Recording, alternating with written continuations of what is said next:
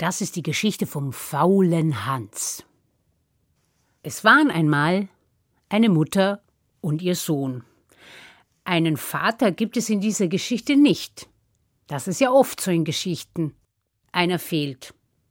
Geschichten fangen ja auch nie so an, die Sonne scheint, alle sind glücklich und zufrieden. In dieser Geschichte fehlt der Vater. Die Mutter war eine Weißnäherin. Sie nähte weiße Hemden und weiße Hosen den ganzen Tag und die halbe Nacht. Daran merkt man schon, wie uralt diese Geschichte ist. Was soll denn das für ein Beruf sein? Das war eine schwere Arbeit. Sie nähte den ganzen Tag und die halbe Nacht. Dabei wurden ihr die Augen immer schlechter und schlechter und der Rücken, der war beinahe krumm. Neben ihr sitzt ihr Sohn. Sein Name war Hans. Hans war ein guter Junge, aber er war faul. Die Mutter näht den ganzen Tag und die halbe Nacht. Und Hans schaute immer nur zu bei der Arbeit, ungefähr so. Huh. Im Sommer sitzen sie auf der Gartenbank, die Mutter näht den ganzen Tag und die halbe Nacht und Hans schaut ihr zu. Hm. Im Winter das gleiche auf der Ofenbank. Dabei wurde Hans natürlich größer und größer und größer. Irgendwann, da war er beinahe ein erwachsener Mann, da nähte die Mutter die Naht zu Ende, macht einen Knoten in den Faden, beißt den Faden ab und sagt: Hans, so geht das jetzt nicht weiter mit uns. Äh, äh, wieso geht das so nicht weiter mit uns? Schau dich an. Du bist beinahe ein erwachsener Mann, es sind so schwere Zeiten. Du musst auch arbeiten und Geld verdienen. Gut, sagt Hans, denn er war ein guter Junge. Bisher halt immer faul gewesen. Was soll ich tun? Frag nicht lang, geh hinüber zum Bauern über den Hügel und frag um Arbeit. Gut, sagt Hans, und ging zum Bauern. Der Bauer gab dem Hans schwere Arbeit. Wisst ihr, was der machen musste? Der musste den Stall ausmisten. Mit der Schubkarre rein, mit der Schubkarre raus, mit der Schubkarre rein, mit der Schubkarre raus, den ganzen Tag. Falls du das schon mal gemacht hast, du weißt ja allein die Schubkarre da über dieses Brett auf den Misthaufen zu bekommen, dass du da nicht umkippelst. Also schwere Arbeit. Den ganzen Tag. Und abends bekommt Hans seinen allerersten Lohn. Zehn Kreuzer in die Hand. Juhu! Ganz stolz läuft der Hans nach Hause und will der Mutter das Geld bringen. Es waren doch so schwere Zeiten. Schaut mal, vor dem Haus war so ein kleiner Graben, mehr ein kleiner Bach. Und es gibt auch eigentlich eine Brücke, aber das ist ihm zu umständlich. Er springt über den Graben und ruft: Mama, Mama, schau, mein allererster äh, Lohn. Was ist jetzt mit deinem Lohn? Die Hand ist leer. Äh, ich glaube, ich habe ihn verloren. Also wirklich, Hans, jetzt meine ich, jetzt hast du den ganzen Tag so schwer gearbeitet. Und jetzt hast du deinen Lohn verloren. Wo hast du denn den aufbewahrt? Ja, hier, in der Hand so. Also wirklich, Hans, Geld nimmt man doch nicht einfach so in die Hand. Wieso? Was hätte ich tun sollen? Was hätte ich tun sollen? Ich meine, wie kann man Geld nach Hause bringen? Na, hättest es in die Hosentasche gesteckt. Das wäre gut gewesen.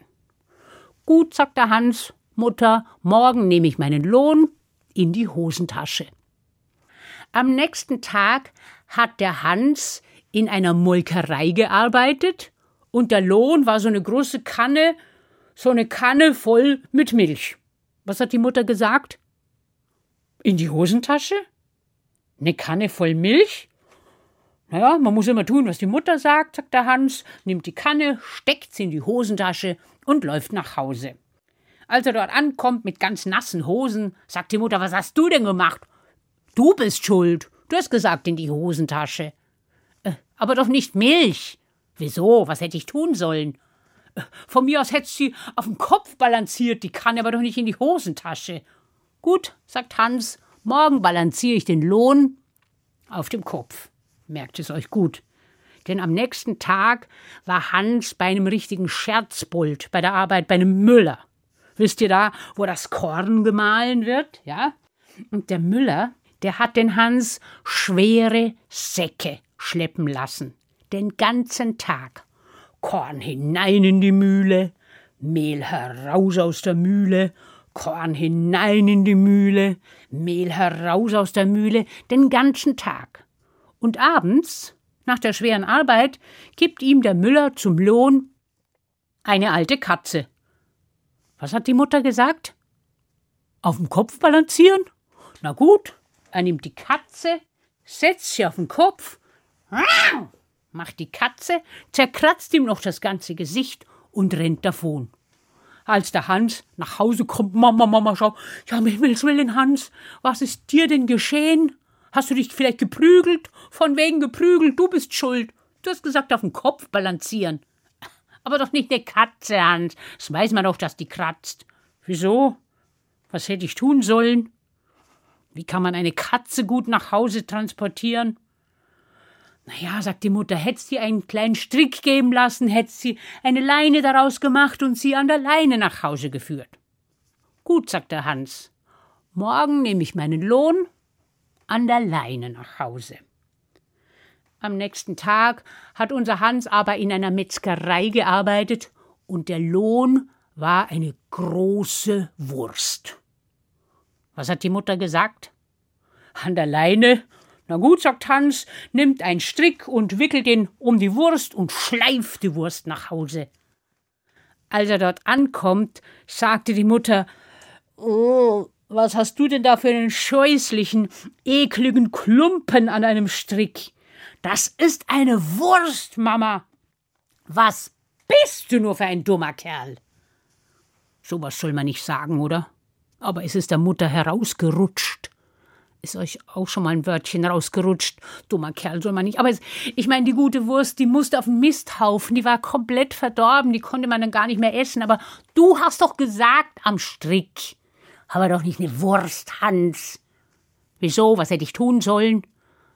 Hättest du von mir aus auf der Schulter getragen, das wäre gut und sicher gewesen. Weißt du was, Mutter? Morgen mache ich das letzte Mal, was du mir gesagt hast. Morgen nehme ich den Lohn auf der Schulter nach Hause.